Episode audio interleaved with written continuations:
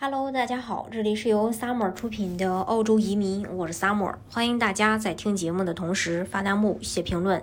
想了解更多的移民资讯，可以加二四二二七五四四三八，或者是关注公众号“老移民 Summer”，关注国内外最专业的移民交流平台，一起交流移民路上遇到的各种疑难问题，让移民无后顾之忧。有人这样打趣地描述当下中国中产阶级移民现状：十个有三个已经移民。四个在路上，还有三个打算移民。你移了吗？不知何时起，移民已经成了餐桌上和聚会上无法回避的话题，声浪逐天。有朋友调侃道：“不是说好的让一部分人先富起来，再带动大家一起富起来吗？怎么先富起来的人全移民了呢？”还有不少朋友感慨道：“说贫贱不能移。”但事实上，中国已经成为全球最大的移民输出国之一。中国海外侨胞的数量已经超过四千五百万，数量稳居世界前列。据澳洲统计局公布的数据显示，在澳洲的华人超过一百二十万人，其中有约百分之四十一的人出生在中国大陆，有百分之二十五的人出生在澳洲，其次是马来西亚百分之八和中国香港百分之六。从区域分布来看，在澳大利亚居住在。新南威尔士州的华人最多，五十二万零九百一十人。其次呢是维州，三十七万四千三百二十一人。昆州、南澳和西澳的华人人口从二十三万到十，呃，从两万三千到十四万两千不等。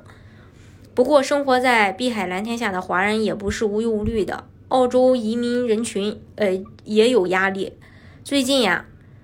乔爱慈善基金会与澳洲生命热线共同发布了一份报告，显示，在受访者确认的压力和焦虑中，养育孩子的压力居于首位，其次呢才是工作压力、经济压力和婚姻问题。除了与家庭财务和工作相关问题成为最突出的焦虑源以外，需要适应新环境和远离家人朋友也是造成移民压力的原因。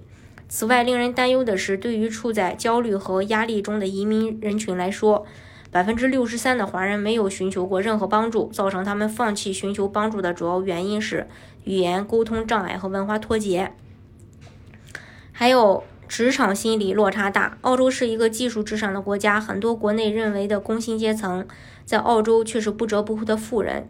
收入远超办公室白领，大部分出来澳洲的人很多都是从事超市收银，在小饭桌里洗呃小饭店里去洗碗，在肉庄里切肉等最底层的工作。而从事这些工作的可能是留学生，也可能是曾经国内的白领。还有在澳洲依旧难逃中国式教育的焦虑。近十年吧，在澳洲一二代的学生比例超过百分之三十。悉尼作为华人主要移民城市，其各大精英中学的学生结构也发生着显著的变化。目前，悉尼排名前十的精英中学的亚裔比例都在百分之八十五以上。然而，精英学校的背后是各种针对精英考试的辅导班、考前冲刺，依然成为一个中国式教育下的产链。还有养老天堂下的孤独寂寞，谁人懂？澳洲养老环境、医疗条件虽好，但有些障碍是所有为人子女不得不考虑的。在澳洲，绝大多数中国人、中国的老人都是与子女同住，料理家务，照顾第三代。子女有时间带出去旅旅游，但是由于文化背景不同，加上语言障碍，即使生活很多年，仍然很难融入澳洲主流社会。如果自己不会寻找乐趣的话，生活的确会很无聊。如今，越来越多的人以奋斗的名义，以未来的名义选择移民。在中国一线城市。一个共同的感受是，每个人身边起码都有一个朋友正在或已经办理移民。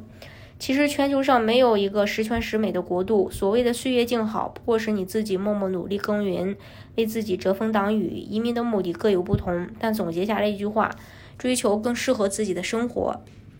希望大家在移民的路上一切顺利。当然，移民澳洲的方式有很多种，大家可以根据自己的实际情况来选择适合你的项目，拿到身份。